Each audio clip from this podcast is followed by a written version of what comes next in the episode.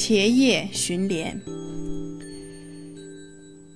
茄叶准备好路上的一切需要，带着五十名兵士，立刻骑着骆驼出发了。他们向着须弥山的方向走去。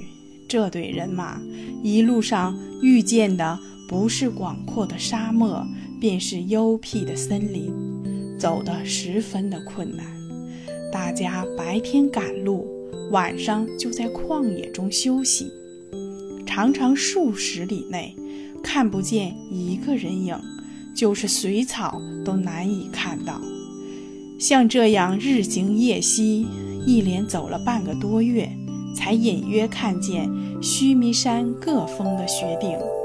远远的望去，好像有许多白头发的老人，高矮不一的并排站着。真算得上是一种奇观。大家想到快到须弥山了，都非常高兴，走起路来更加快了。只花了一天的功夫，就来到须弥山的北坡。可是他们不知道，这三五十座的高峰中，哪一座才是雪莲峰。看见天色不早。前夜就命令众人埋营做饭，过了今晚再说。大家饱餐一顿，各自回帐篷休息。前夜心里苦闷，于是独自走出帐外，观赏着须弥山的夜景。他抬眼望着远处，只见黑压压的一片森林，在昏沉的月光中摇摆，反而是雪顶上的积雪被月光一映。发出极为灿烂的银光，茄叶就这样一峰一峰地看去，感觉很是有趣。突然，居中一个山峰上光彩有些异样，他心头一动，想到这一座峰，难道就是雪莲峰吗？这奇异的光芒，难道就是宝莲发出的吗？他聚精会神地看着。果然看到有一朵很大的白莲花，亭亭玉立在积雪中，放射出夺目的光芒。前夜不禁欣喜万分，一口气跑回帐篷，叫醒了一班随从，领着他们出帐观看。那些人都是凡夫俗子，几时见过这样的宝贝？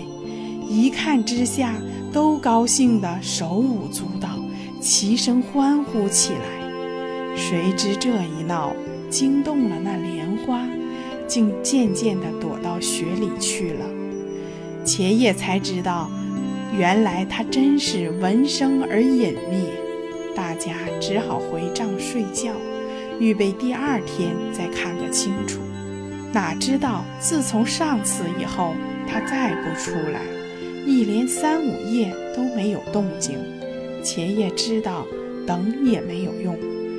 好在这次来只是为了打探宝莲的有无，如今既然已经看到，又是所有人都看见的，应该可以向妙庄王复命了。于是就整队由原路回去。路上一来一往，前前后后共花了三个多月。终于回到了兴林国，却得到一个意外的消息：原来妙庄王后保德国母在一个月之前逝世了。这时候，全国上下都异常的悲伤。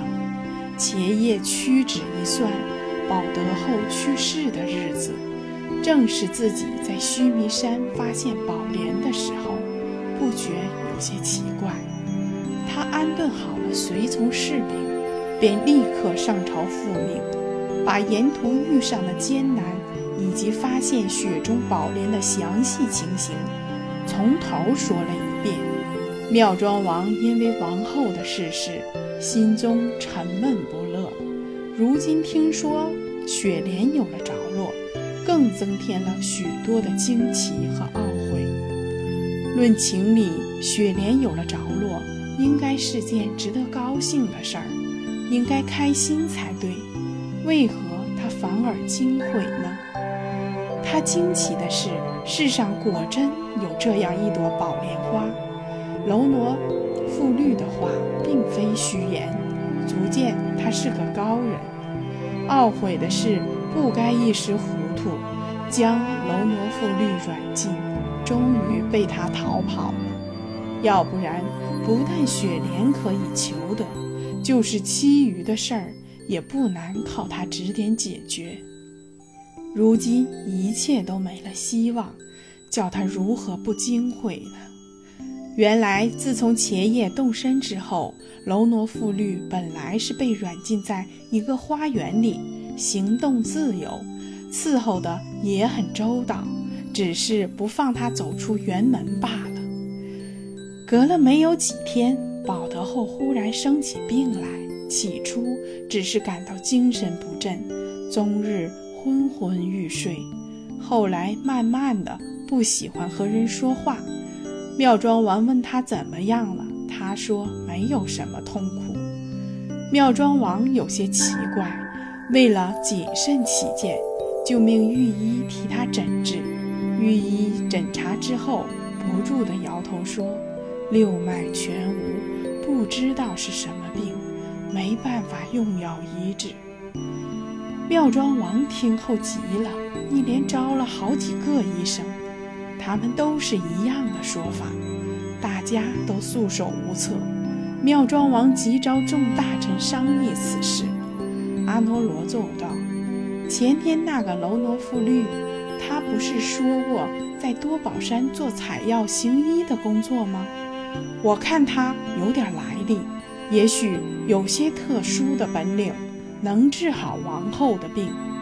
现在他被软禁在废园之中，叫来问一下，或者他真有妙方。柔挪复律来后，就被内侍带去诊断保德后的病症。大概过了半个时辰，才回到大殿上。妙庄王一见，急忙问他。怎么样了？你会不会治这样的病啊？龙挪富律摇头回答说：“王后不行了，六脉全无，这是离开人世的预兆。按理说，六脉全无，应该就不会活着了。但我仔细诊断后，发现原来六脉中还有游丝般的一缕，延续着生命，所以他还不至于马上升天。”可是神魄已经离开了躯体，最多只剩下七天的寿命。这大概就是阳寿未尽，还要受几天折磨才能咽气呀。保德后出身富贵，表面看来条件比一般人都好，可是这七情六欲的侵袭也比非常人来得凶，精气神的分散。也来得格外的快。平时为了满足自己的需要，强夺了世间很多的生命，造下无数的罪孽。今天只等阳世夜满，便自然会咽气了。这病就叫七情六欲之症，是无药可救的。妙庄王听了楼罗富律这一番言辞，不觉大。你不会治这种病也就算了，却在这里侮辱国母，给我将这个口无遮拦的贼子绑去斩了，看他还敢胡说！两旁武士一声答应，便过来七手八脚的将楼罗富律绑了，簇拥着向殿外走去。刽子手拿着寒气逼人的钢刀，正准备行刑。